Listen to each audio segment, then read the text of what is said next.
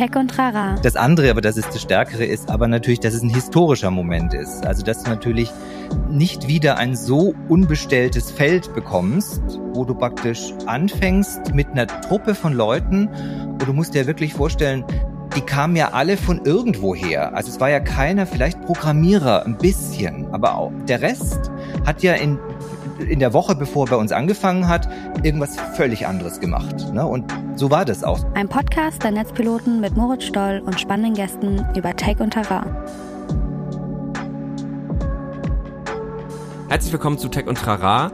Mein Name ist Moritz Stoll, ich bin der Moderator dieses Podcasts und unterhalte mich hier regelmäßig mit ExpertInnen aus sehr unterschiedlichen Bereichen und versuche in diese Bereiche einzutauchen. Und in dieser Woche geht es weitestgehend um das Thema Unternehmertum.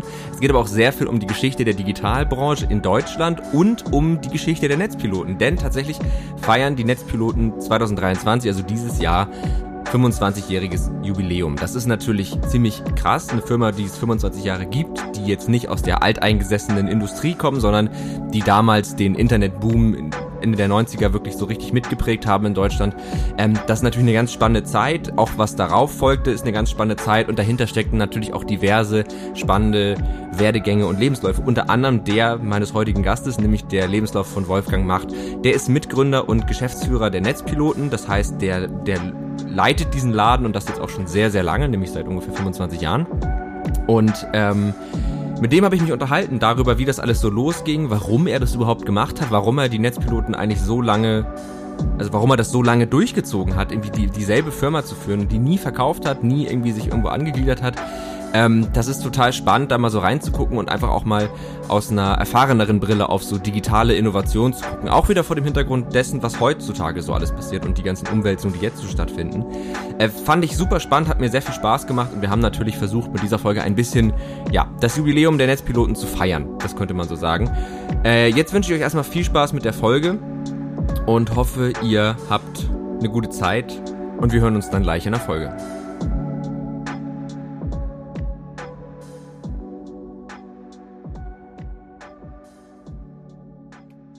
Herzlich willkommen zu Tech und Trara und vor allen Dingen herzlich willkommen, man muss ja sagen, zum zweiten Mal Wolfgang Macht. Erstmal schön, dass du da bist. Hallo lieber Moritz, freue mich sehr. Ja, ich, äh, ich habe ja dich sozusagen gefragt, ob wir nicht mal wieder eine Folge machen wollen. Also zum, zum Hintergrund äh, für die Leute, die es nicht, die das nicht mitgekriegt haben oder nicht verstanden haben. Tech und Trara ist ja ein Netzpiloten-Podcast. Das heißt, er wird ja sozusagen produziert und herausgegeben von den Netzpiloten. Und du bist zufälligerweise einer der Gründer dieser Firma und ähm, wenn ich jetzt richtig informiert bin, das sollte ich sein, auch der Geschäftsführer dieser Firma. Also hast da durchaus deine Finger so ein bisschen mit im, im Spiel. Korrekt. Was heißt mit im Spiel? Hauptsächlich im Spiel. Ähm, und es ist jetzt so, dass ich meine Netzpiloten wurde, jetzt kommen meine Kopfrechenfähigkeiten, 1995 gegründet oder 96? Du, das ist ein in Wirklichkeit nicht so ganz genau zu fassen. Also, ne, wie viele dieser okay. Startups in der Zeit haben wir eigentlich wie in der Garage angefangen, sprich in der Wohnung von Matthias, mit dem ich gegründet habe, Matthias Dentler. Mhm. Und ja, wir haben, also angefangen für uns hat's irgendwann Anfang 95. Da haben wir praktisch mhm. angefangen, eine Website zu bauen, haben eine Domain angemeldet, so, und jetzt könntest du praktisch, klar könntest du das Datum der Domain-Anmeldung nehmen, ne? dann gibt's wieder ein Datum, wo eigentlich das Hauptprodukt, nämlich Netzpiloten, das war dann 98, ähm, die AG mhm. selber wurde 99 gegründet, aber auch wieder rückwirkend. Also es ist eigentlich so ein bisschen so ein, so ein Durcheinander an Daten. Und ich habe jetzt einfach für mich jetzt so genommen, dass 98 jetzt fürs Jubiläum das Jahr war, in dem es halt richtig losging. Ne? Also wo klar war, okay, ja. wow, wir sind da jetzt nicht mehr nur in unseren Studentenzimmern so und, und machen was vor uns hin, sondern okay, es ist jetzt ein Geschäft, wir haben eine Förderung bekommen, wir haben Geld bekommen, das wir auch ja. sinnvoll ausgeben müssen. Und von daher ist das eigentlich jetzt in meinem, äh, in meiner Storytelling immer die, das Jubiläumsjahr oder das Eröffnungsjahr. Okay, verstehe. Ja, stimmt, jetzt fällt es mir auch gerade wieder ein, weil ich habe nämlich ähm, drüber nachgedacht, weil ich auch, also in der Zeit, wo ich, wo ich auch wirklich ja fest in der Redaktion war, ähm, ging das ja auch ab und zu mal so um diese Frage und in meinem Kopf war immer gespeichert, ich bin genauso alt wie diese Firma und dann müsste hm. sie 96 gegründet worden sein. Und dann habe ich nämlich letztens, war ich draußen, spazieren, habe darüber nachgedacht und dann ist mir aufgefallen, nee, Moment mal, wenn jetzt aber 25-jähriges Jubiläum, das ist übrigens auch ein bisschen der Anlass dieser Folge, dazu kommen wir gleich noch, wenn jetzt dieses Jubiläum ist, dann das geht ja nicht, weil ich bin ja jetzt zwei Jahre älter und dann dachte ich, okay, dann ist scheinbar doch 98 das Gründungsjahr. ähm, aber genau, also ich bin auf dich zugekommen, weil äh, jetzt eben dieses 25-jährige Jubiläum ins Haus steht und das irgendwie ein ganz schöner Anlass ist, sich dann doch nochmal diesen Verlauf dieser Firma und auch so ein bisschen deine Geschichte, die ja einfach sehr eng, würde ich sagen, mit dieser Firma verwoben ist. Also ich würde jetzt mal behaupten, dass du den Großteil deines beruflichen Lebens eigentlich mit Netzpiloten verbracht hast und das eigentlich so ein bisschen dein Baby ist in jeglicher Hinsicht. Korrekt, genau. Auch ja mittlerweile schon ein mehr als volljähriges Baby. ja. ja, das stimmt, genau. Nein, also genau so ja. ist es. Und, und ich freue mich auch sehr, Moritz, dass, dass, dass du den Impuls hast, weil für mich ist es natürlich oft so, jetzt gerade auch in der Zeit, ähm, dass ich jetzt ja auch jetzt nicht einfach immer die ganze Zeit durch die Gegend gehen will und ne, so praktisch diese alten Geschichten erzählen und äh, die New Economy mhm. und wie es alles war. Und ähm, das ist dann auch wirklich dann so, so explaining immer. Ähm, hm. Gleichzeitig ist aber, wo Interesse ist, also wenn ich das Gefühl habe, okay, ne, man kann was äh, äh, auch berichten oder erzählen oder weitergeben, dann ist das natürlich auch wichtig, dass man das tut. Aber ähm, ich freue mich natürlich, wenn der Impuls von außen kommt, also in dem Fall jetzt von dir. Ja, ja, sonst ist das immer so, so wie Geschichten vom Krieg erzählen, wo alle so sagen, ja, genau, genau. wissen wir. Äh, nee, ich, also ich habe mich auch so gefragt, jetzt in Vorbereitung so auf die Folge, worüber ich irgendwie gerne mit dir sprechen möchte. Und ich glaube, was mich eigentlich am meisten interessiert, also wir, natürlich gehen wir auch mal einmal über die Firmenhistorie und über, also, oder der Impuls, ich fange noch, komm noch mal von vorne rein, der Impuls, diese Folge zu machen war, du warst da jetzt in dem äh, Brand 1 Podcast zu Gast, da kommen wir nachher auch nochmal drauf zu sprechen, warum, also warum du da zu Gast war, hat ja auch noch ein bisschen einen anderen Hintergrund, der auch wiederum mit diesem Podcast zu tun hat.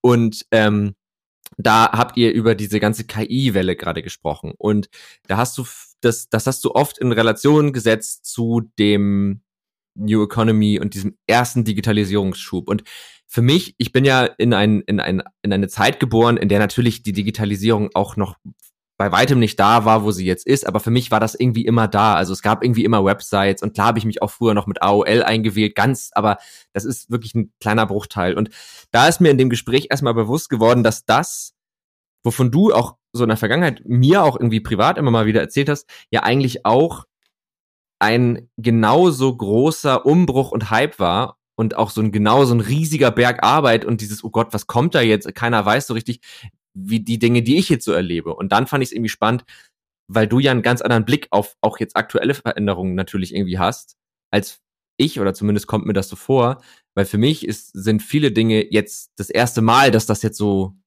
mhm.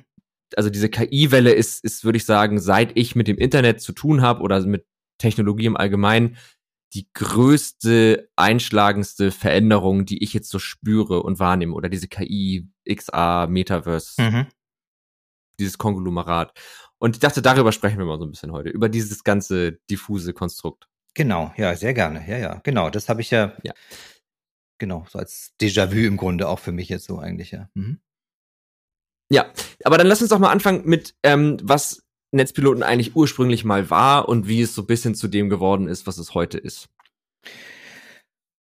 Gut, wir sind gestartet äh, erstmal mit einer ganz kleinen Domain, gewinnspiele.de was für uns mhm. sehr, sehr schlüssig war damals, weil wir waren, Matthias und ich waren beide in festen Jobs und wollten mhm. aber praktisch eine, praktisch so einen, so ein C reinhalten in dieses World Wide Web, das da entstanden ist. Und äh, wir sind beide so aufgeteilt, ich komme aus dem Journalismus, bin also eher so Inhaltsmensch, und Matthias, mein Partner, ist äh, ganz der Kaufmann, wenn man so möchte. Das heißt, wir mhm. haben gesagt, okay, wir müssen was finden, was in diesem Internet sozusagen irgendwie, äh, was wir leicht machen können und was aber gleichzeitig auch was Geschäftliches werden könnte oder was anzeigt, ob im Netz praktisch Business oder sowas äh, funktionieren kann. Ne? Und ich war zu der mhm. Zeit noch in der, in, der, in der Zeitung, bei der Woche hieß die damals, in der Wochenzeitung, habe dort im Medienteil gearbeitet. Und ich weiß noch, dass diese Diskussionen damals, also Mitte der 90er übers Internet, die Haupt, das Hauptding, die Hauptfrage war, ob das Netz überhaupt kommerzialisiert wird. Also ob man jemals mhm. in diesem Netz shoppen wird oder da gab es also hohe Meinungen äh, von, nie, von angefangen von niemals, die Deutschen werden niemals im, äh, ihre Kreditkarte ins Netz geben und so weiter, ja. Und das mhm. war also für mich sozusagen auch ein, ähm, ein redaktionelles Interesse, weil das immer die Streitereien in der Redaktion waren und wo ich mir gedacht habe, okay, also wenn man jetzt sowas wie Gewinnspiele.de hat und es Gewinnspiele im Netz gibt, dann gibt es auch Kommerz weil es völlig klar mhm. ist, ne, dass das ja Firmen tun müssen. Und deswegen mhm. war das praktisch so das Erste, was wir so uns zusammengeschustert haben. Ähm, ich möchte niemanden auffordern, in der Wayback-Maschine sich die erste Seite von 95, 96 anzuschauen. die ist wirklich peinlich. Aber wir haben die ja, haben wir heutige Standards. Ich sag's dir, die auch, also naja, wir haben die ja wirklich selber selber zusammengestöpselt mit äh, eben damals auch noch keinem Editor, ne, den es noch nicht gab. Also du hast mhm. da irgendwie mit HTML rumgewürgt äh, und hast Leute gefragt. Und haben wir also wirklich eine scheußliche Seite da zusammengebaut, die aber ihren Zweck erfüllt mhm. hat, weil wir praktisch dann gesagt haben, okay, wir suchen im Netz rum, gibt's Internet, gibt's Spiele, da gab's dann ein paar, das waren irgendwie so zehn oder so. Und aus denen wurden aber dann in Wirklichkeit von Woche zu Woche wurden es immer mehr, bis es nach einem Jahr Hunderte waren. Und dann einfach natürlich der Punkt klar war, okay, das wird ein kommerzielles Umfeld, da wird, ne, werden Konsumenten sein, da werden Anbieter sein, da wird äh, irgendjemand Interesse haben, mit Kunden ins, in, ins Gespräch zu kommen. Und das war so praktisch eigentlich nur so ein, äh, wie so ein kleiner Testballon, ne, wo wir gesagt haben, okay, wir wollen einfach, mhm. wir finden das wahnsinnig aufregend, was da passiert und man muss es irgendwie, man muss da irgendwie rein, um es zu machen. Und das war sozusagen unser Dip da rein. Und mhm. der hat uns völlig elektrisiert. Also das war sofort klar, dass wir da in einer ganz neuen Welt sind, auch von, von Beziehungen, von Sachen, wer da was macht, auch die Art, wie wir arbeiten. Also die äh, Leute, die man so angehauen hat, ne, die dann im nächsten Schritt geholfen haben, die, die Seite mal zu designen oder ein Logo zu machen oder ähm, das war alles so praktisch äh, so unter deinen Fingerspitzen, ne, wo klar, okay, das können wir mhm. machen. Mhm. Und das hat natürlich völlig angefixt und uns ganz schnell dann zu den nächsten Sachen gebracht. Und es war dann auch gleich äh, netzpiloten.de, also als Publishing-Plattform für, eigentlich nur als Wegweiser durchs Internet. Und, mhm. und äh, da hat uns aber von Anfang an, das ist auch bis heute geblieben, uns immer interessiert, eigentlich die Verbindung aus Technik, also irgendwie ein Stück Software zu haben ähm, und die Inhalte halt, die es in dem Fall, die es ja draußen schon gibt. Ne? Dass wir gesagt haben, okay, wir wollen die mhm. aufzeigen, wir wollen die besuchen, wir wollen die kommentieren, kuratieren, würde man heute sagen. Das war damals noch kein mhm. Begriff. Aber äh, wichtig war uns beispielsweise, dass da ein Stück Software dabei ist und das haben wir uns im Grunde fördern lassen durch eine IT-Förderung, das in, zu entwickeln dann ordentlich eben mit dann richtig Programmierern und äh, ProgrammiererInnen auch. Wir haben zwei, äh, auch eine Frau dabei gehabt. Und das war also, also da ist einfach ja in diese Welt dann so reingerauscht, ohne jetzt, ähm, da gab es jetzt gar nicht so eine klare ähm, Definition, was man da drin machen will oder welches Produkt es sein soll, sondern es waren eher die Gelegenheiten, wo wir sagen, okay, oh ja, das können wir auch machen, probieren wir. Und das waren okay. im die Anfangsimpulse. Ne?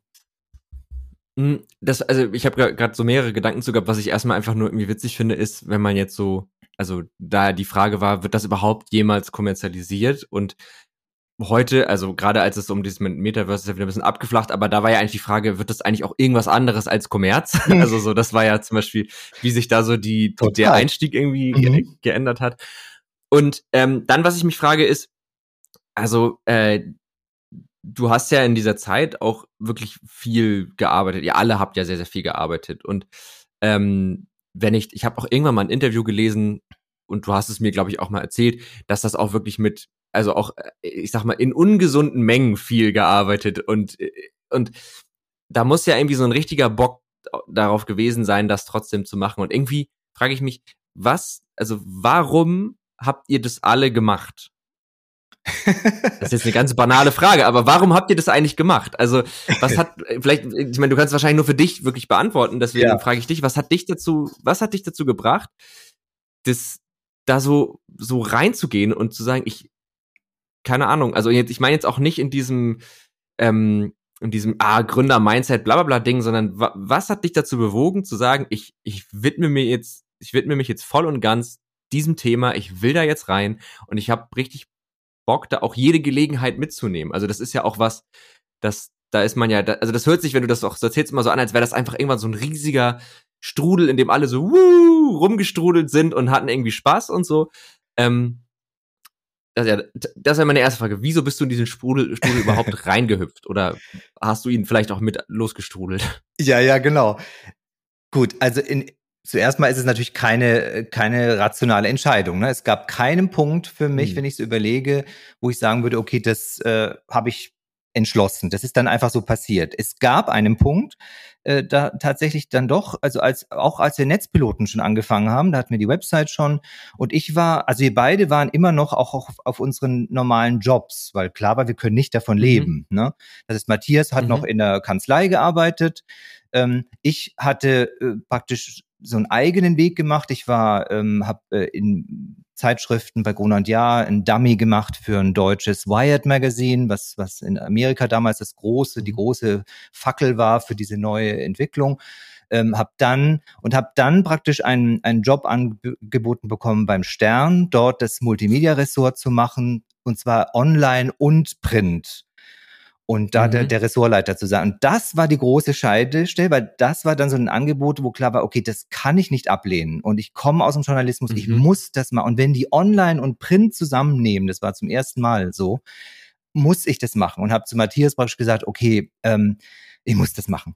Und dann mhm. Vertrag unterschrieben tatsächlich. Und dann ist die Crew, die aber da mich da auch hingeholt hat und die da neu beim Stern angefangen hat, ist dann gescheitert leider und hat äh, ist, mhm. hat das Blatt verlassen, so dass ich praktisch meinen Job gar nicht antreten konnte. Also die waren weg.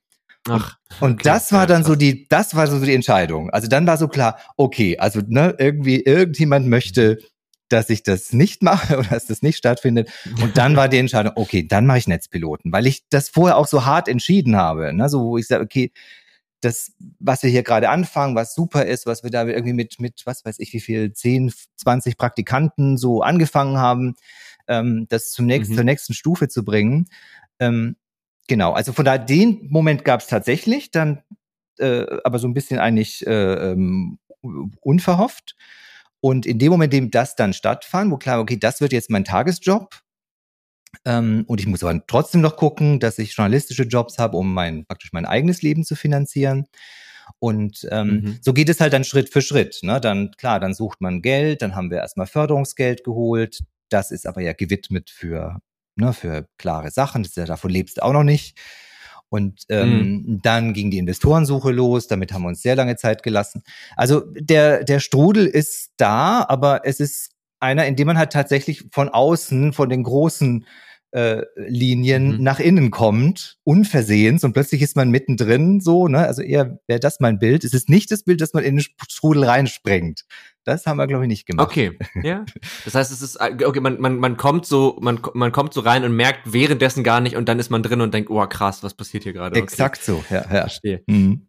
Vermisst du das manchmal? Also, weil die, die ganze Arbeitswelt und so hat sich ja doch ganz schön gewandelt. Also auch so Software und so Entwicklung, das ist ja ganz anderes Arbeiten jetzt mittlerweile. Das ist ja wenig Strudel, sondern eigentlich viel Struktur und, und sehr aufgeräumt und auch, naja, ich habe jetzt letztens, ähm, weiß nicht, du kennst dieses Format 13 Fragen von, mhm. vom ZDF. Mhm. Da ging es so um, um Gen Z und deren Arbeitsmoral mhm. und mhm. diese, diese Frage, wollen die arbeiten und so. Und da ist es ja schon, das ist, also ich könnte mir vorstellen, dass das so mit vielen Praktikanten und bla und so, dass das so heute nicht mehr möglich wäre. Ohne das jetzt als etwas Schlechtes darzustellen, das meine ich nicht, aber ähm, ich frage mich manchmal, wie du das sozusagen, also die jetzige Arbeitswelt und Mentalität und so siehst mit dieser Historie.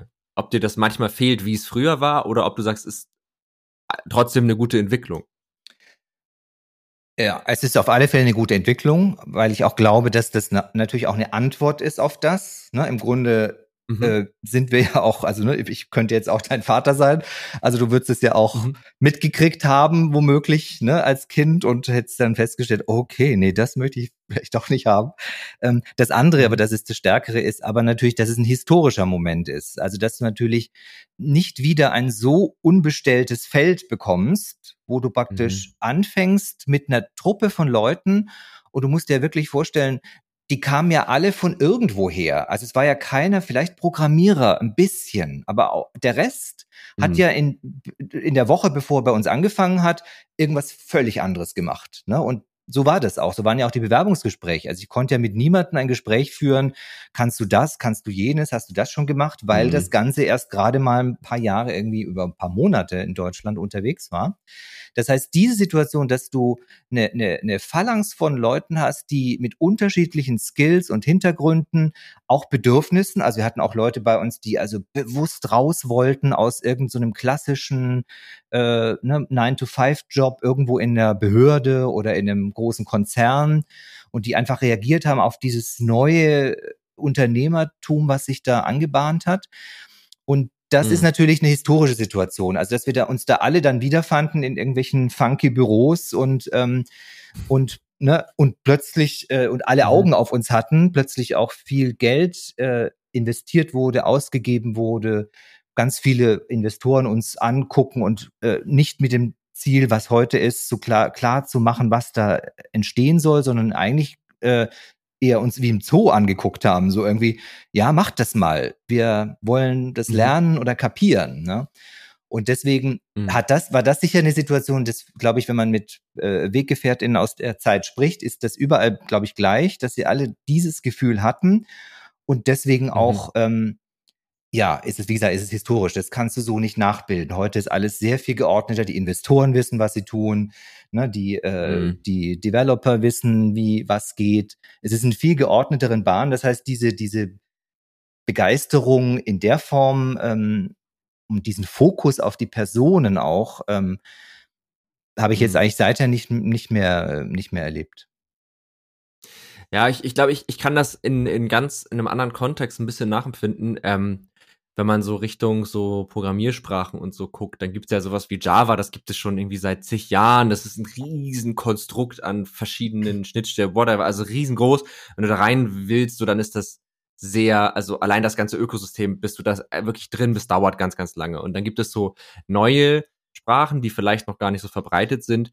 Ähm, Rust ist so ein Beispiel und da ist es so, das ist so, das ist noch so überschaubar. Also da hast du das Gefühl, es ist noch, ich, ich kann alles, was da ist, das kann ich jetzt irgendwie, keine Ahnung, in einem Jahr, irgendeine random Zahl, lernen. Es gibt so ein Modul, was so Pakete oder sowas managt und, und das wird sich jetzt in den nächsten Jahren entwickeln. Und das ist natürlich nicht mit derselben, mit demselben Elan, aber ich glaube, also wenn ich dir so zuhöre, dann habe ich auch das Gefühl, dass die, die, in Anführungsstrichen, die Einfachheit des Internets damals halt auch Raum gelassen hat dass, dafür, dass der Kopf ein bisschen offener war, weil so die Technologien, das war ja alles noch sehr begrenzt und so, da ist wahrscheinlich ja auch jeder irgendwie einigermaßen schnell reingekommen. Also gerade wenn du sagst, Leute haben das vorher gar nicht so als ihren Job gemacht, ne?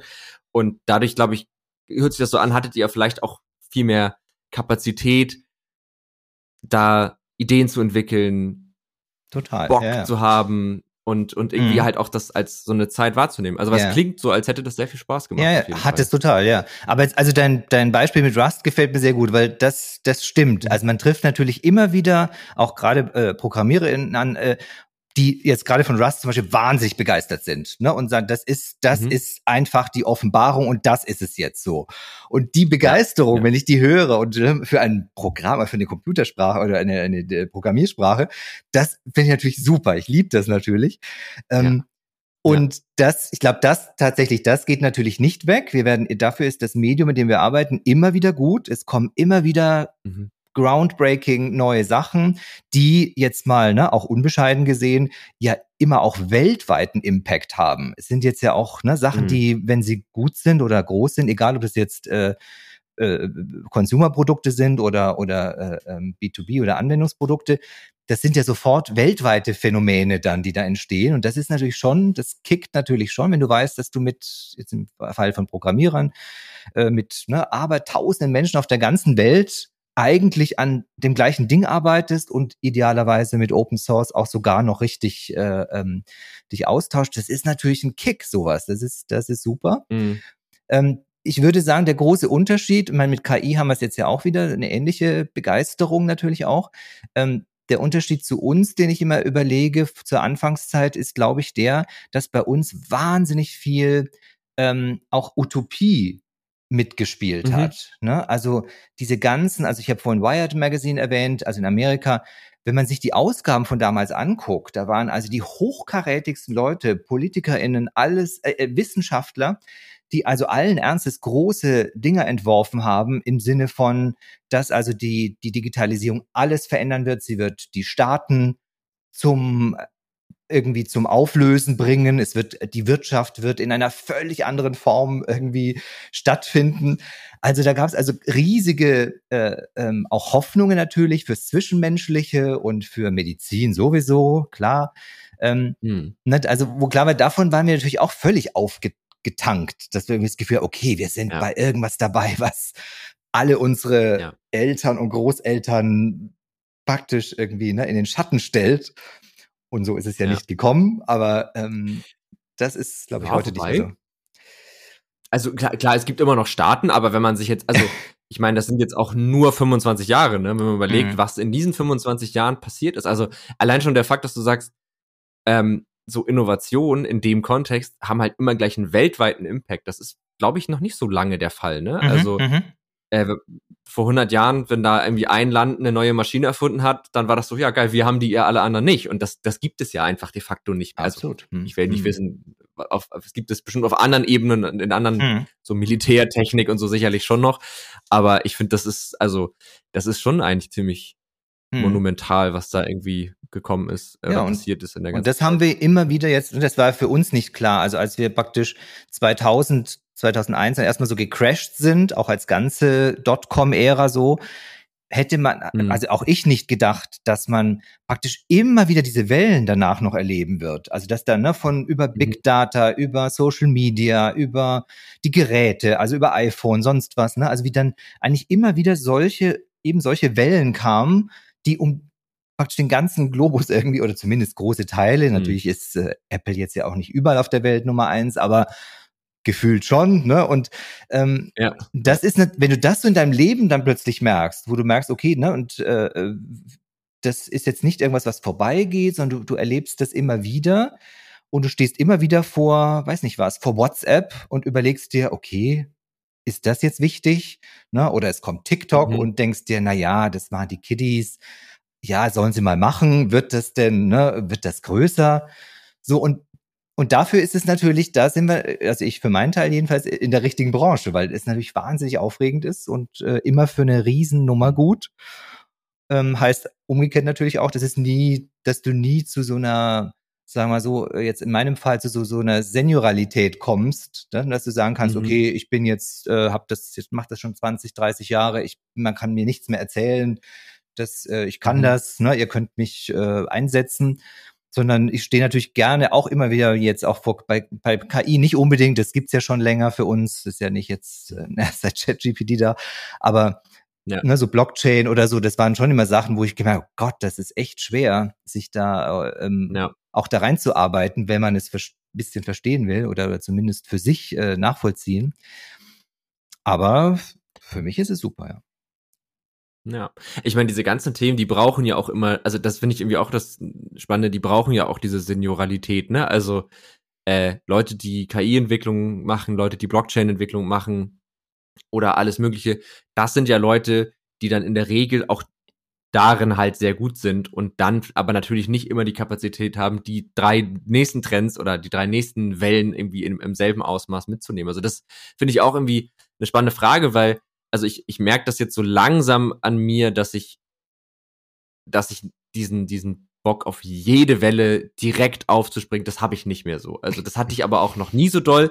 Aber das, das merke ich schon so, ne? Dass das, ich halt mich interessieren Sachen und ich glaube, ich verstehe die dann auch relativ fix. Aber also ich zum Beispiel, ich, ich TikTok ist einfach in meinem Leben. Ich gucke das, aber ich würde da jetzt nichts produzieren wollen und das ist für mich auch okay und so, ne? Und Total. Ähm, trotzdem Ne, aber da die Balance zu finden zwischen, man, man, man weiß schon irgendwie noch, was so passiert in der Welt und was irgendwie auch wichtig ist. Aber ich glaube, das ist das auch so eine Typfrage. Also so hat man eher Bock, sich vielleicht dann irgendwann in ein Thema ein bisschen zu vertiefen oder die Vertiefung sozusagen in der Erschließung neuer Themen zu finden, so.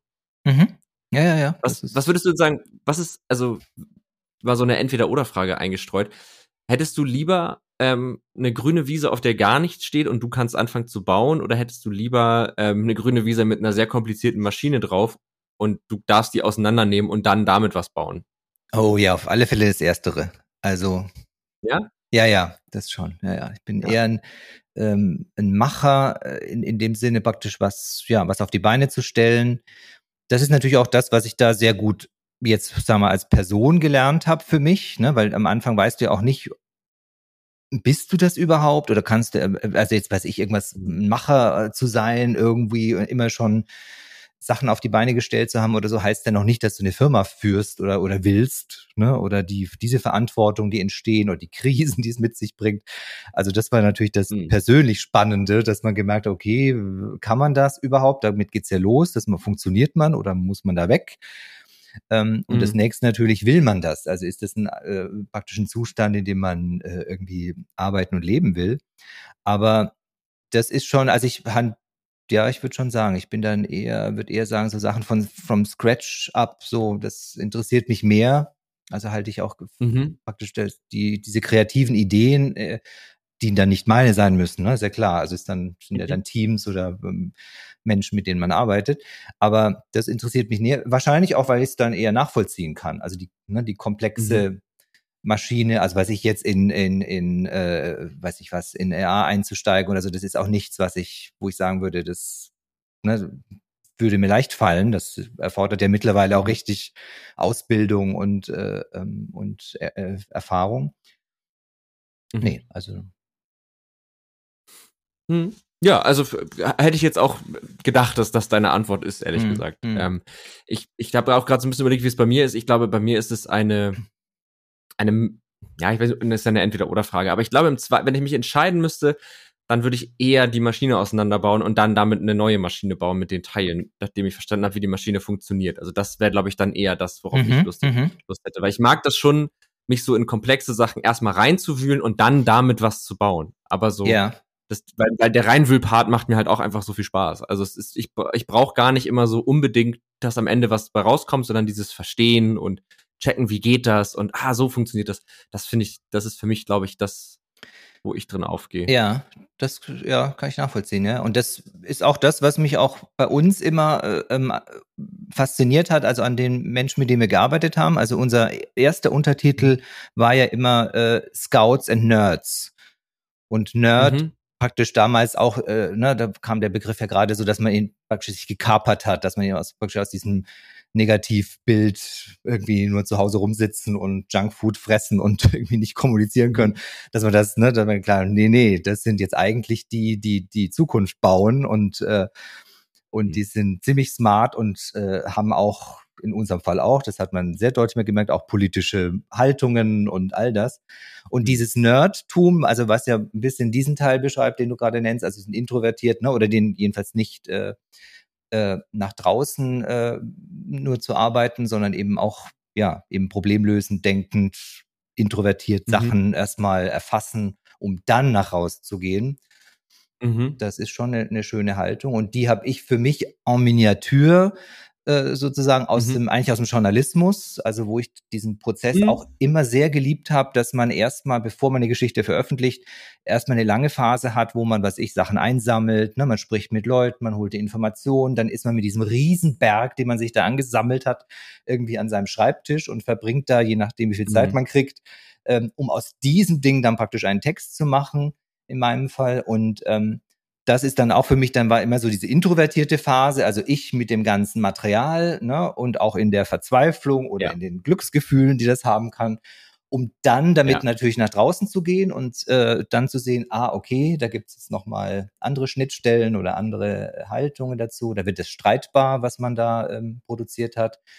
Von daher, also den, ja. ich kenne den Prozess und schätze den auch sehr. Ich liebe das auch so, dass es beides gibt. Also, dass man jetzt nicht nur vorne steht und erzählt, sondern auch andere Phasen hat. Ja, ja, ja total. Also ähm, stimmt, das, das mochte ich auch immer bei dem, bei dem eher redaktionellen Arbeiten, sich so in Themen erstmal reinzufuchsen und so. Ähm, wir haben ja jetzt schon so ein bisschen über die Historie gesprochen von, von, von mhm. Netzpiloten. Mhm. Also, ne, diese, diese Gründungsphase, dieses, okay, wir sind jetzt diese, diese Suchmaschine, was die noch keine Suchmaschine ist, aber damit habe ich jetzt eigentlich schon ein bisschen gespoilert, weil dann also erstmal kam ja dann auch der Crash und ähm, ich weiß gar nicht, kam Google schon vor dem Crash oder danach? Nein, davor. Google kam äh, so etwa okay. 98, 99 äh, nach Deutschland. Mhm. Ne? Also sie waren vorher schon, aber genau. Und wir haben Anfang 98 gestartet. Und aber auch selbst mhm. als Google kam, war das noch kein, äh, jetzt nicht gleich, dass das alle benutzt haben. Ne? Das dauerte natürlich auch eine Weile. Mhm. Äh, vorher war da eher noch Yahoo äh, sogar ähm, deutlich, weil die die erste Suchmaschine waren, die zum Beispiel äh, mit Farben gearbeitet haben und die dann plötzlich äh, bisschen freundlich war. Und mhm. irgendwo dazwischen waren wir dann, als die praktisch äh, die mit Touren sozusagen äh, UserInnen an die Hand genommen haben ne, und ihnen gezeigt haben, okay, das mhm. sind die besten Seiten zum Thema, was weiß ich, äh, Weltverschwörungen oder die besten Teile äh, zu, zu irgendwelchen Tipps oder ne, auch, auch mhm. Kulturgeschichten, was auch immer. Hm. Mhm. Und dieser Crash, wie hast du, also wie habt ihr den dann erlebt? Was ist, was ist da passiert? Das ist so eine richtige Schülerzeitungsfrage, aber ich stell sie mal trotzdem. Na gut, das ist, äh, glaube ich, ein klassischer, äh, wirklich ganz klassischer Crash der New Economy Unternehmen, den ganz viele hatten. Ähm, mhm. Aus der Tatsache heraus, dass wir praktisch Investorengeld ne, an irgendeiner Stelle angenommen haben, äh, was mit dem Plan verbunden war, ähm, natürlich, dass daraus ein, aus unserem Ding ein wirtschaftlich äh, florierendes Unternehmen wird. Erstmal war es aber dazu da, um Markt, den Markt zu besetzen. Also man hat in der Zeit auch ganz mhm. viel Schiss, dass einem eine Idee, in unserem Fall diese Tourenidee, die auch mit einem Stück Software verbunden war, ne? aber wo uns allen immer klar war, okay, wenn, wenn Microsoft die sieht und die toll findet, theoretisch, also jetzt mal mhm. so, dann können, würden die über Nacht können die die nachmachen. Also, ne, die haben einfach eine, ja. ein Heer von ProgrammiererInnen. Ähm, also von daher war man dann irgendwie, so hatte man ein Riesending, oh, man muss das unbedingt so bekannt machen und so berühmt, dass es also niemand einfach so klauen kann. Das heißt, wir haben eine große Werbekampagne gemacht, einen TV-Spot, eine äh, Plakate geklebt und so weiter. Ähm, das war der Hintergrund, okay. Mhm, das war der Hintergrund. Das ist einfach reine also, Mar Markenbesetzung, ja. Hm. Okay. Okay, ja, krass. Ja, und gleichzeitig, ja, ich wollte nicht unterbrechen. Nee, nicht so.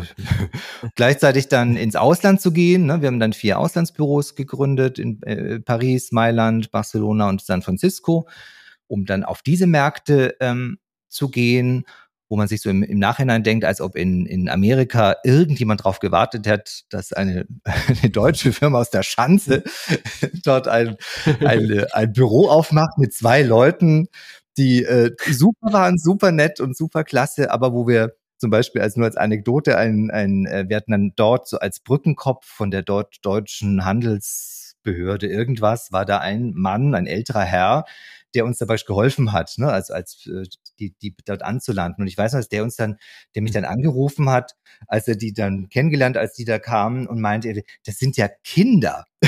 Weil die beide sehr, sehr jung waren und noch jünger ja. aussahen, als sie waren.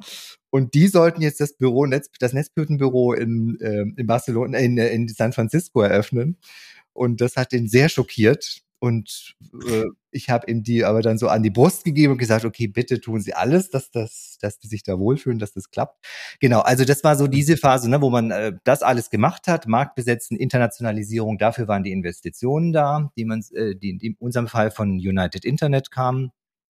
Und dann ist einfach durch die, äh, die Krise, die dann entstand, also es gibt so Charts im Grunde auch von Börsenkursen, von äh, praktisch aus diesem neuen Markt, also von Internetfirmen oder mhm. Digitalfirmen.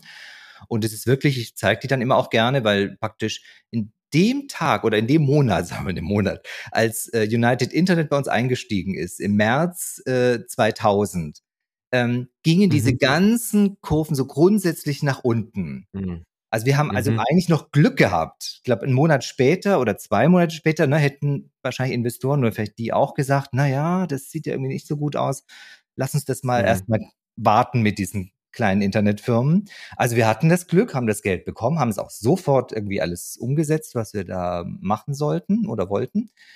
Und ähm, mhm. dann ist aber dann doch der, äh, dadurch, dass alle unsere Sachen der Werbe finanziert waren, äh, und ist hauptsächlich der, der Werbemarkt eingebrochen. Das heißt, die Werbungs ah, okay. Werbetreibenden haben sich zurückgezogen, weil sie hauptsächlich auch mit den Formen nicht zufrieden waren, mit der Bannerwerbung, mit diesen ähm, ne, Sachen, die da so unterwegs waren. Das und die, die, die Reportings dazu, also ob das jetzt nun echt ist oder nicht. Also da gab es viel mhm. Zweifel mhm. und viel Unzufriedenheit einfach und im Effekt eben, dass die, die Media-Budgets dann von da wieder weggezogen wurden und halt wieder ins Fernsehen gingen oder in den Print. Mhm.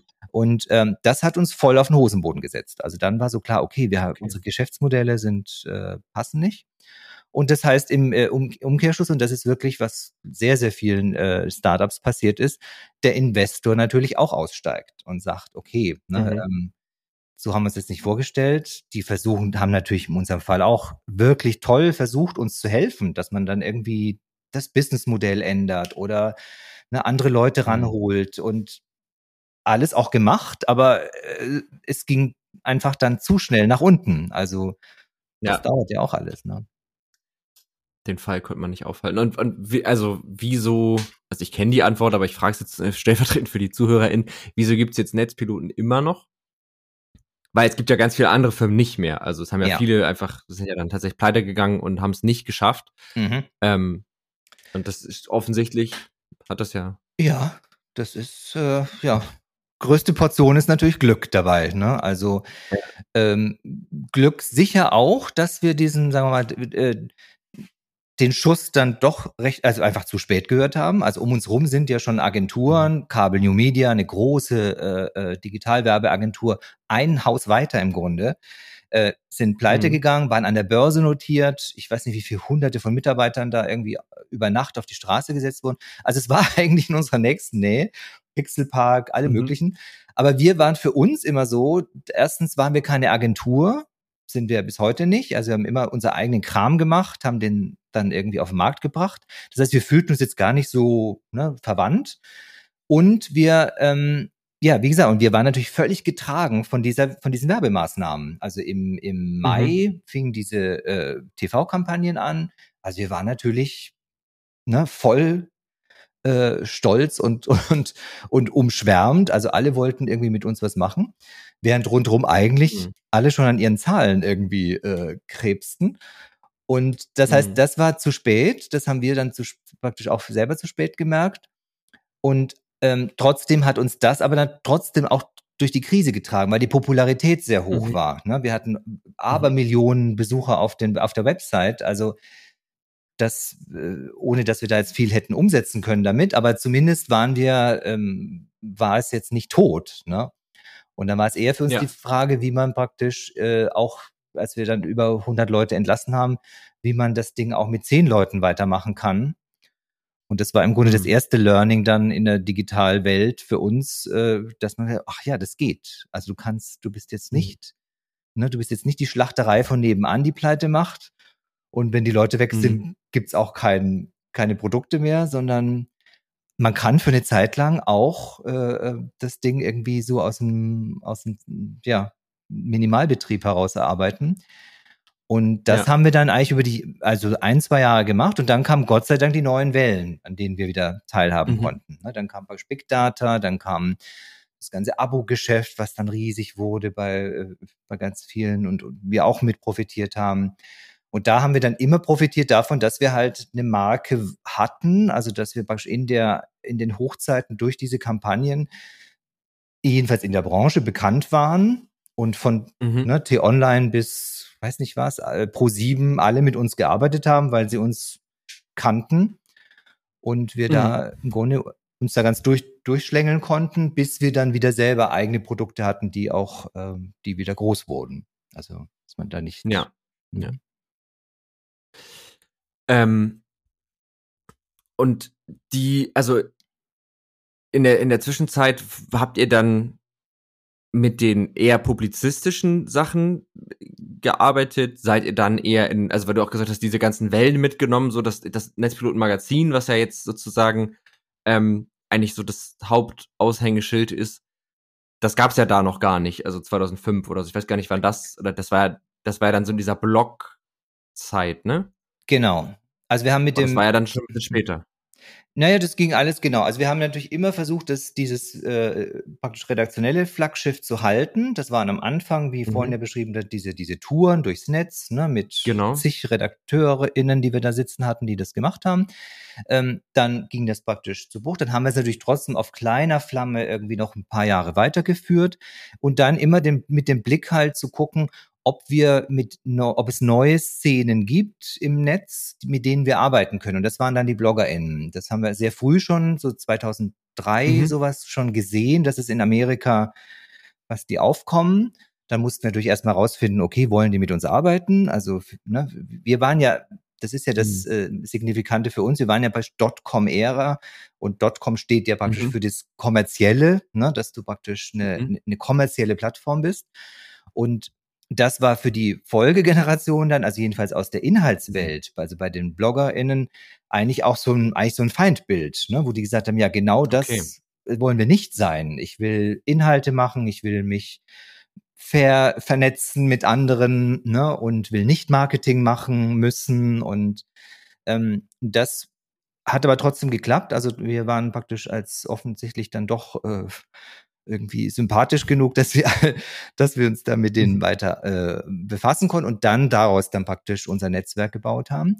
Unser Geld verdient haben wir tatsächlich auf der Gewinnspielseite, die wir mhm. immer mitgeführt haben. Also das, was ich äh, vorhin launig als erste Domain gewinnspiel.de äh, erzählt habe, ist praktisch über die Jahre zu auch zu riesigen Dingern geworden. Es war zwischendurch eine gigantische Gewinnspielsuchmaschine mit in, ich glaube, in zwölf Ländern oder so. Ähm, ja. Dann ist das auch wieder zurückgegangen, weil dann irgendwie dieser ganze, äh, diese ganze Traffic Chasing äh, so losging. Klar war, okay, es zählt nur noch Traffic in allen Formen. Da waren wir dann wieder nicht so richtig dabei. Also es ging immer, da ging es immer so auf und ab, aber es war nie weg. Ähm, mhm. Und dann haben wir irgendwann eine, eine, eine, eine Free Lottery dazu gekauft, lotti.de. Das war dann irgendwie auch ein Coup, das hat gut geklappt. Dann haben wir mhm. auch mal äh, Gewinnspiel-Abos gemacht, wo wir so Clubs gemacht haben, die wir dann aber auch ganz schnell wieder zumachen mussten, weil das kein gutes Geschäft war. Also im Grunde ist das immer so eine Geschichte von, also äh, eigentlich äh, eine Digitalexistenz als Unternehmen, wo klar mhm. ist, okay, du kannst ganz viel, ganz schnell ähm, aufziehen, weitermachen, mit denselben Leuten was anderes machen. Das ist das Tolle dran, es ist sehr flexibel. Ne? Und ähm, mhm. Aber es ist äh, unterm Strich jetzt auch, wenn man so zurückguckt, dann auch manchmal gar nicht so leicht, so einen richtig starken Faden zu finden, dass man sagt, okay, ne, was, mhm. äh, wir waren, was weiß ich, ein Magazin und das waren wir immer und durch alle Krisen hindurch, sondern wir haben es dann auch mal mal liegen lassen, dann was anderes genommen und ähm, ja, haben jetzt ja auch viele Sachen in den letzten Jahren dann verkauft, also weil das dann wieder abgestoßen haben, weil wir gesagt haben, okay, das können wir nicht gut, können andere besser. Mhm. Aber mhm. das ist der Vorteil von der Digital-Unternehmer-Existenz äh, im Grunde. Ja. Würdest du dir manchmal so diesen, diesen Faden wünschen? Oder weil das ja auch so ein bisschen, eine, das hat ja auch ein bisschen eine Sicherheit, ne? Also zu sagen, wir haben so auch unser, unser Hauptstandbein, so das ist, darauf fußen wir und wir machen links und rechts Experimente, aber das ist unser eine Standbein. Und so wie ich dich jetzt gerade verstanden habe, gab es das ja nie in der Form, sondern es waren ja immer, wir haben hier ein bisschen, wir haben da ein bisschen, also wie so ein Tausendfüßler, also der halt auf ganz mm, vielen mm. Beinen läuft. Wenn eins wegfällt, läuft man mm. weiter. Wenn jetzt mhm. alle wegfallen, natürlich irgendwie doof. Aber dieses Bild ist schlecht, ähm, aber egal.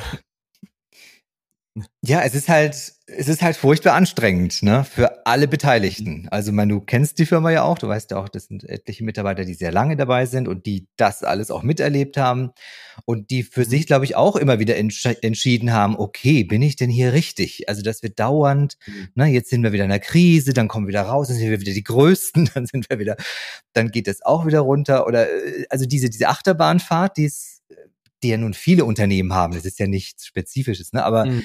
aber ja. genau, aber wenn ich jetzt praktisch äh, äh, einen anderen Job will, wo ich sage, okay, ne, ich bin, äh, ich kann das, ich verbessere das immer mehr, ich bin dafür irgendwann ein Experte oder Expertin, dann muss man tatsächlich woanders hin. Äh, das ist, mhm. das haben wir dann so über die Jahre auch für uns, haben auch sicher MitarbeiterInnen entschieden, dass ich gesagt habe, okay, das ist mir jetzt wirklich irgendwie ne, mhm. zu wild, jetzt mache ich nicht noch den nächsten Hype oder die nächste Krise mit.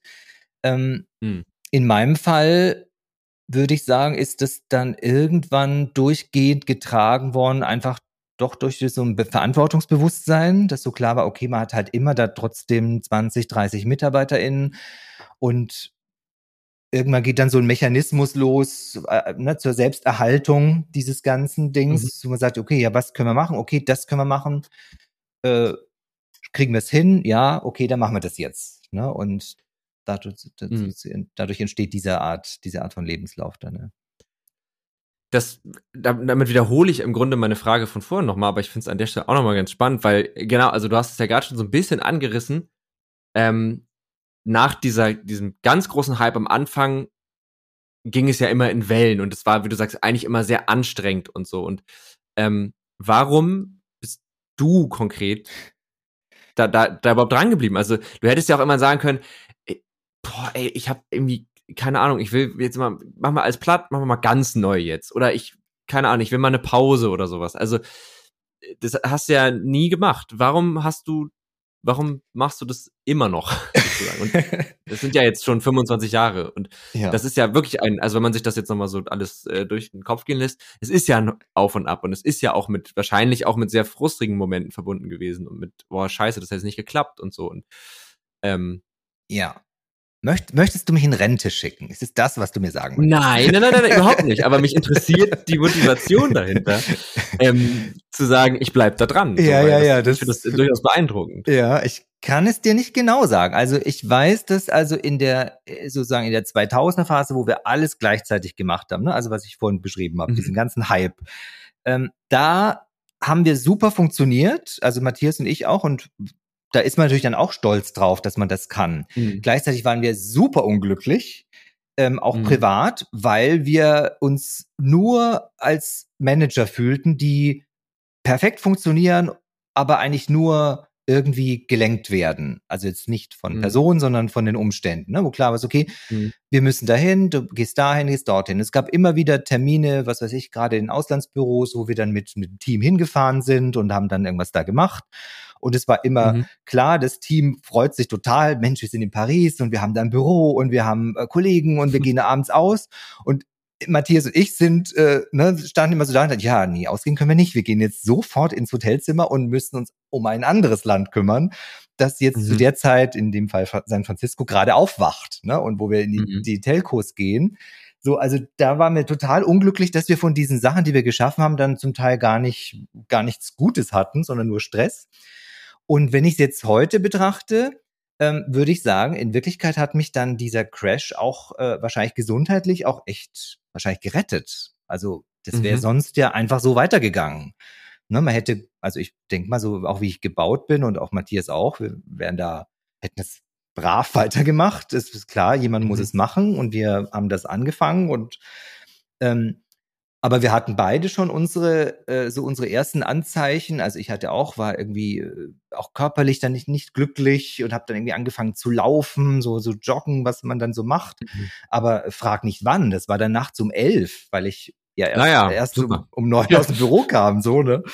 Und dann ja. bist du dann, dann findest du dich nachts um elf auf, in, in der Dunkelheit, in dem Fall sogar mit einer mhm. Trainerin, mhm. weil sonst hätte ich es gar nicht gemacht, in so einem mhm. Park und denkst dir natürlich dann auch, also, ne, geht's noch?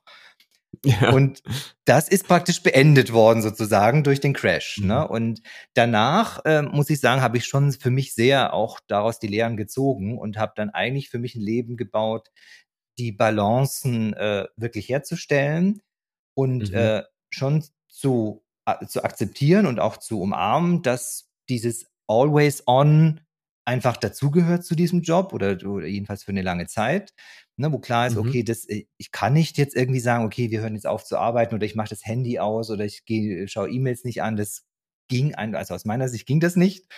Ähm, mhm. Aber das Ganze praktisch anders zu balancieren, zu sagen, okay, ne, das ist ja das, was wir heute mit New Work auch alle kennen, was wir mit Homeoffice Klar. kennengelernt haben und so. Also einfach Elemente äh, zu entwickeln, das konnte ich dann als praktisch Unternehmer dann doch recht früh auch machen ich dann gemerkt habe, okay, ja. ich nehme mir diese Freiheiten und baue mir meine, was auch immer, was es dann ist, Sport, ne, Gesundheit und sonstige Sachen, auf die man achtet, Familie natürlich und, und äh, Ehemann und so weiter, ähm, ja. dann sozusagen äh, in so eine Life, Work-Life-Balance, die mir äh, für meine Sicht sehr gut gelungen ist. Also ich bin eigentlich jetzt und im, wie gesagt, im Rückblick würde ich denken, okay, ja, ich weiß nicht, wie ich, wie es gelaufen wäre, wenn mhm. es so weitergegangen wäre, ne? weil ich nicht glaube, dass ich gut gewesen wäre, das, das zu erkennen. Also ich würde eher mhm. denken, dass ich, dass ich äh, äh, ne, eher als eher gut funktionieren will.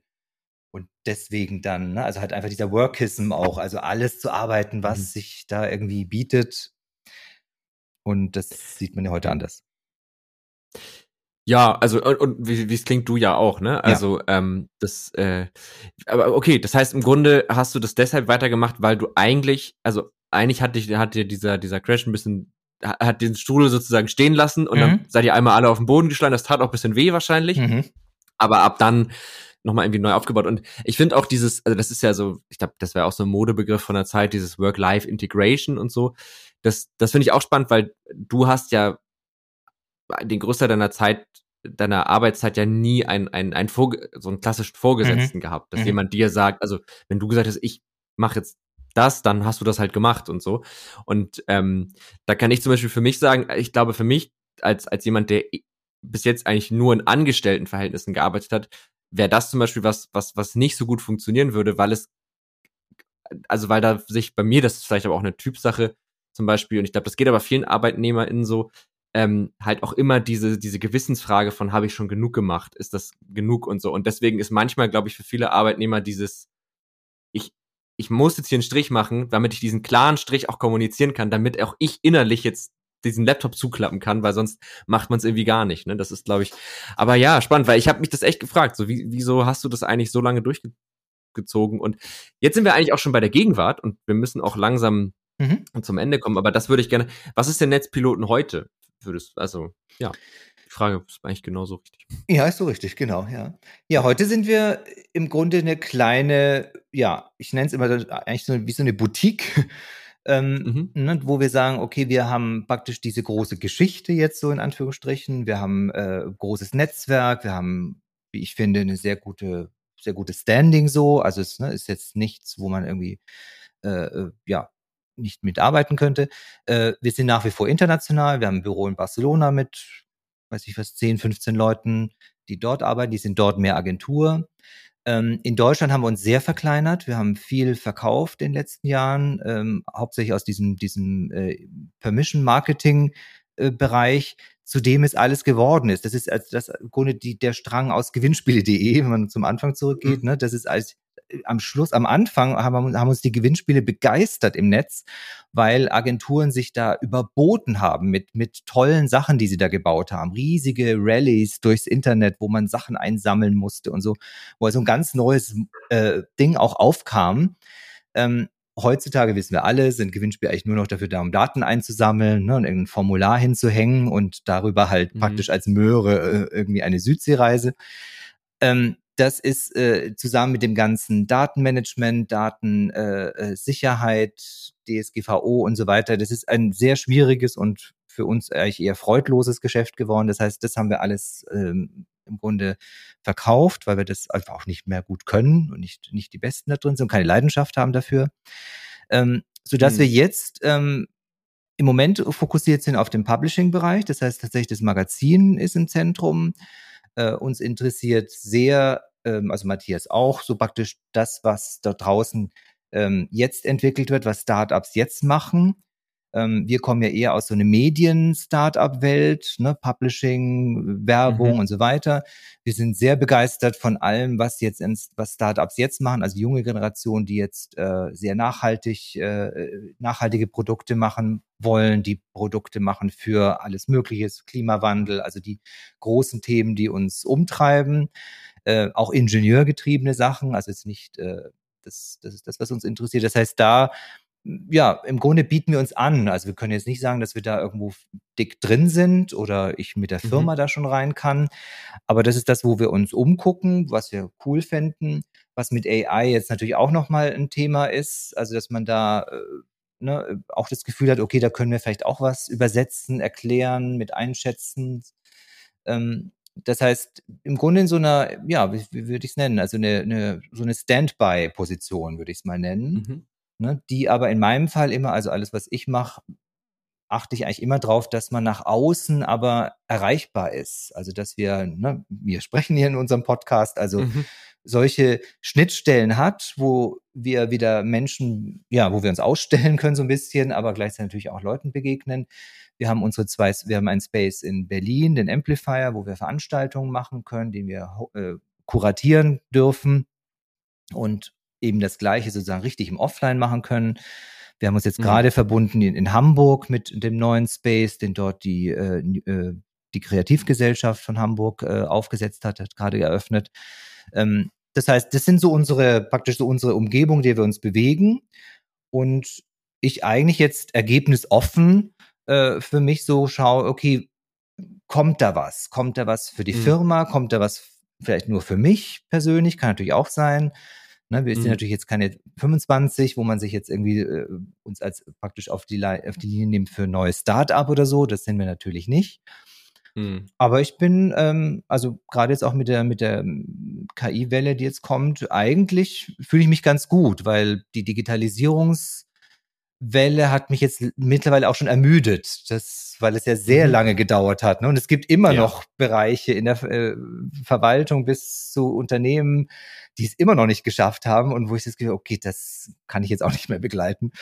Ähm, ja, und nee. da kam jetzt bei KI, wo klar war, okay, wir haben wieder etwas, was alle sich angucken müssen. Ne, und ja. und äh, wo wir auch auf einer übergeordneten Ebene, und die haben wir bei Netzpiloten ja schon ganz gerne auch im Magazin, trotzdem auch natürlich ich gucken möchte, wie funktioniert dieser Wandel? Ähm, mhm. ne, also den, sie auch durchaus kritisch anzugucken. Also ist das jetzt was, was nur in den Firmen passiert, also wo die Schlacht eigentlich nur stattfindet zwischen Microsoft und Adobe und allen anderen Gatekeepers? Ne? Und wer hat mhm. zuerst äh, das KI-Produkt integriert und die Standards gesetzt und wir alle äh, müssen die bearbeiten? Oder wie steht, was weiß ich, äh, ähm, die ganze, die ganze ähm, ja, offene Gesellschaft dazu? Also wie kommen, wie kommen, ne, wie, wie kommen wir zu, zu, zu Software oder zu Anwendungen oder zu vielleicht auch zu äh, Safety Technology, die, die wir auch brauchen? Also woher kommt sowas? Also so die Gegen, die Gegenparts auch zu, zu finden oder zu beobachten.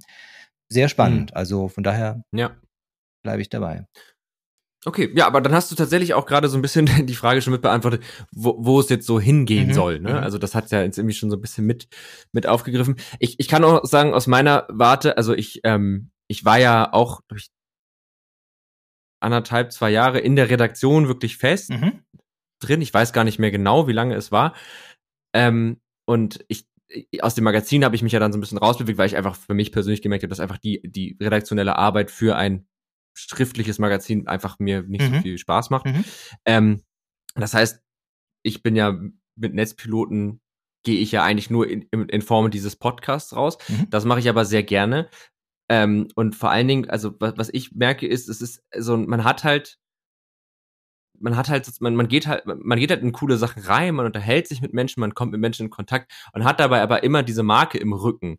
Und die macht es irgendwie zu was anderem. Es ist halt nicht ein Ich als Moritz, als mhm. irgendein Podcast-Host, sondern ich für die Netzpiloten, für den Podcast mhm. gehe irgendwo hin. Und das, das hat oft auch eine türöffnende Wirkung, mhm. habe ich das Gefühl. Also man kommt mit Sicherheit, mhm. mit, also allein das ganze Netzwerk und das mhm. ist ja also riesig, ne? Wir machen das jetzt hier seit drei Jahren oder mhm. so und es kommen immer noch regelmäßig Leute, wo du sagst, ah, den kennen wir noch und den kennen wir noch. Krass. Ähm, und ich glaube, so würde ich das, also als so ein, so ein als hätte man immer so ein bisschen so über sich dieses Logo und damit bewegt man sich irgendwie einfach anders und hat und das ist für mich so ein bisschen. Ich hoffe, ich habe das jetzt nicht kaputt gemacht, was du dir jetzt darunter vorstellst. Ähm, und, und denkst, na, oh Gott, was, was denkst du denn?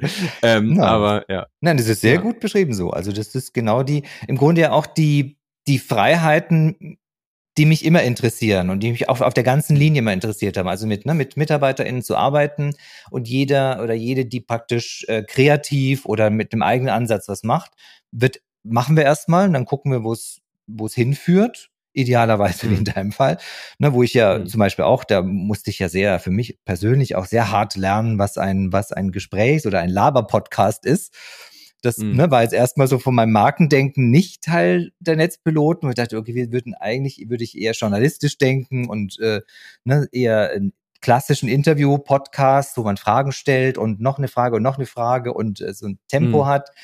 Ähm, aber da bin ich natürlich super bereichert äh, worden durch dich, dass den äh, das auch so intim zu lernen, also dass man ja alle alle hört und merkt, na klar, es ist eine völlig eigene Form. Es ist auch nicht Radio, was jetzt für mich ne, als alten Medien äh, man auch dass der Vergleich wäre, wo ich manchmal denke, okay, ne, warum ist es denn nicht so?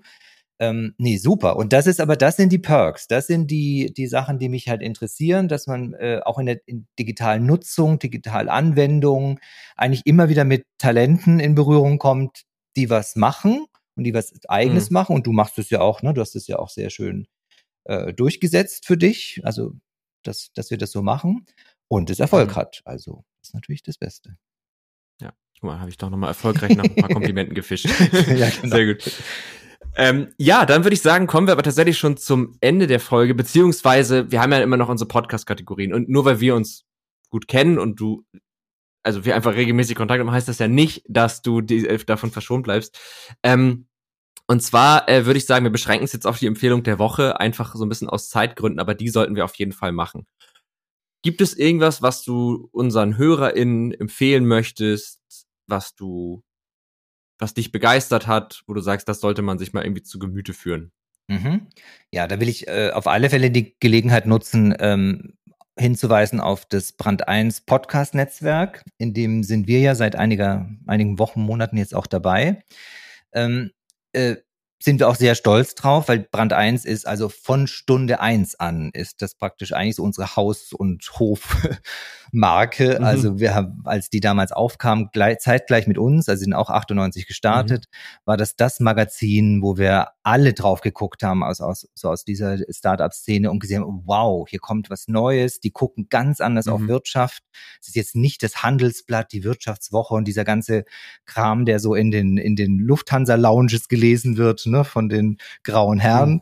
ähm, sondern da kommt jetzt was, da wird jetzt mal auch eine nette Geschichte aus der Eifel, von einem irgendwie Käsemacher aus der Eifel erzählt und äh, trotzdem die Relevanz hergestellt, dass es wirtschaftlich wichtig ist und äh, dass da Menschen sind dahinter und so weiter. Also wir sind da äh, Fans äh, von, von der ersten Stunde und sind denen auch immer schon eng verbunden, gern verbunden. Und jetzt, wie gesagt, haben, sind wir da in diesem Brand 1 äh, Netzwerk auch mit aufgenommen worden. Die haben natürlich einmal ihren eigenen Podcast, der ist sehr hörenswert, der äh, Brand 1 Podcast. Und in dem Netzwerk haben sie aber in ihrer Art eben auch weitere eingesammelt, die praktisch, was sie ja als Credo haben, praktisch mit einem anderen Blick auf Wirtschaft gucken. Mhm. Und ich habe es tatsächlich persönlich noch nicht geschafft, alle mir anzuhören, aber es sind äh, wirklich gute dabei. Also ich habe letzten einen gehört von von, äh, von Sustainable Brand Stories, ist eine ist ein Podcast, den ich sehr empfehlen kann mit Harald Willenbrock einem Autor, der praktisch dann sich mit, ne, mit Firmen oder mit MacherInnen unterhält, die ähm, dezidiert praktisch auf, äh, auf Nachhaltigkeit äh, achten und abonniert sind und einfach das auch weitergeben. Das ist ja auch immer ganz wichtig bei so neuen Entwicklungen, dass, dass Learnings und Sachen erzählt werden, dass es nicht einfach nur gemacht wird und dann macht es irgendwo einer, sondern dass klar ist, ja, ne, wenn es alle machen würden, wäre es super. Und das ist praktisch ihr, ihr Weg. Und in der Form haben sie ganz viele äh, Podcasts noch. Und ich empfehle einfach, wir, wir nehmen den, den Link hier in die Show Notes auch, also einfach da mal reinzugucken. Die haben eine ganze, ganze Reihe von von Podcasts zu Equality, zu äh, ja bis hin bis hin zu zu äh, Community-Bildung, einen eigenen Podcast, zu digitale Optimisten ist ein ganz schöner auch. Also schöne Sache und wir sind stolz und freund, freuen uns da dabei zu sein. Und ja, wie gesagt, der Blick lohnt sich da mal rein.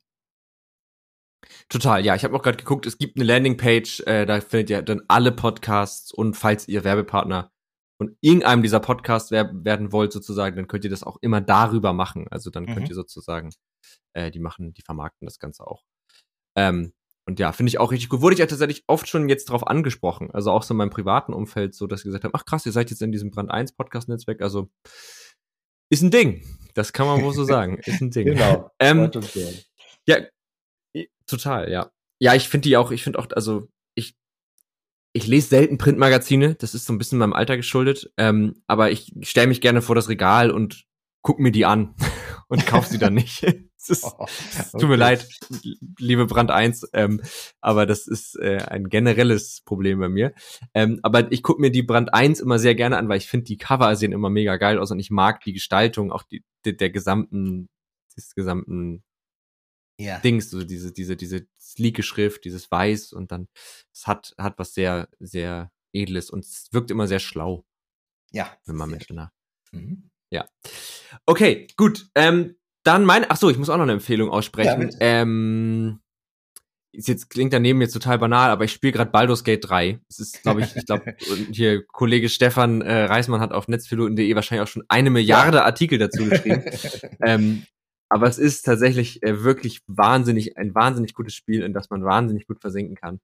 Und äh, das kann ich wirklich empfehlen. Okay. Das ist ein Rollenspiel. Ja, ja, ich weiß. Ja, ja, ich habe die Artikel drüber gelesen. Und, aber ja. es wird auch das nicht das Spiel sein, das mich zum Gaming bringt, glaube ich. Aber nee, ich glaube auch nicht. Vielleicht ist, ist es auch, ist der, der Zug abgefahren. Du hattest jetzt ja 25 Jahre Zeit. Oh. Wenn es dich jetzt noch nicht begeistert hat, dann weiß ich nicht, ob es das noch irgendwas schafft. So meine ich. Ah, mal gucken. Mal Meinst gucken. du, das passiert nochmal?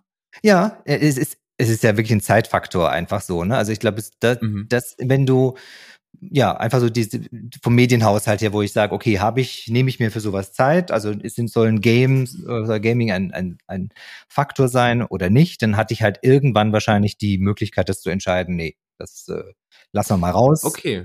Na, und welche, welche Art Spiel wär's denn, die dich, also wenn du dir jetzt sowas vorstellen könntest, was man da tut, was wäre es, was dich zum Zocken bringt? ja, es ist schwer zu sagen. Also auf keinen Fall ein Shooter. Ähm, nee, auch viel zu hektisch. Also, ja, genau. Also sicherlich, also oder irgendwas draußen, also dass du wirklich was mit, ne, mit, mit äh, Extended Reality hast und ich glaube, sowas würde mich noch reizen. Also man irgendwie das verbindet mit, keine Ahnung, Stadtführungen durch fremde Städte, wo man dann mhm. ist und das sozusagen gamifiziert, ne, da irgendwie ein, äh, ein cooles Spiel noch mit, ne, mit verbindet. Ja, nee, ansonsten wäre es, ähm, ne, nachdem ich ja ein, ein Macher und Bilder bin, dann ist es, was ist das, wo immer Plebs Unneeded geschrien wird? Diese, wo man Dörfer baut. Ja, ja, das ist ein äh, Siedler. Siedler, genau, ja. ja. Das ist das Einzige, was mir gespielt hat. Da habe ich mal mit, mit, mit Thomas den ganzen Sommer verbracht und seine Stadt hieß Prada und meine Stadt hieß Gucci und das war, das war Spaß. da, vielleicht, äh, du kannst dich mal mit Maria Lorenz Buckelberg unterhalten. Die ist große City Skylines Spielerin. Ah, ja. Ähm, ist ein Städtebau-Simulationsspiel. Ja. Und das habe ich auch sehr geliebt. Und es kommt bald der zweite Teil. Dann könnt ihr euch ja Könnt ihr euch okay. ja mal treffen und gemeinsam City Skylines 2 spielen. Wenn du sie das fragst, sie wird sich bestimmt freuen. Könnte ich mir vorstellen. Also, sie war ja auch mal hier im Podcast zu Gast, da haben wir ja, ja auch ja. schon über City Skylines gesprochen und ich ja. sehe es ab und zu auf Instagram. Sie scheint sich auch sehr auf dieses Spiel zu freuen. Vielleicht, sie führt dich bestimmt gerne in die Mechaniken von das, City Skylines. Das ist ein, ein sehr guter Tipp, genau. Sogar richtig für mich ja. persönlich. Wunderbar. Ja, habe ich jetzt einfach mal beschlossen, dass sie das vielleicht gerne macht. Ja, ja. Gut, Wolfgang, äh, vielen Dank, dass du da warst. Ich glaube, die letzte Folge, in der du da warst, ist jetzt ungefähr 130 Folgen her. Also es war mal wieder Zeit. Ähm, ja. Ich habe mich sehr gefreut. Es hat mir sehr viel Spaß gemacht. Danke. Dir auch. Danke dir auch, mein Lieber. Ja. Und an euch da draußen natürlich, falls euch die Folge gefallen hat, wir freuen uns immer über äh, ein Abonnieren des Podcasts auf den gängigen Plattformen, auf eine Bewertung, eine positive und ihr könnt es natürlich auch schreiben an tech und trara.netzpiloten.de oder an individuelle Profile, die wir einfach auch unten in die Shownotes packen, da könnt ihr euch dann auch direkt an uns wenden. Und damit wünschen wir euch jetzt eine schöne Woche, wenn ihr diese Folge am Montag hört und ansonsten irgendwas Schönes, was jetzt kommt und ähm, bis zur nächsten Folge.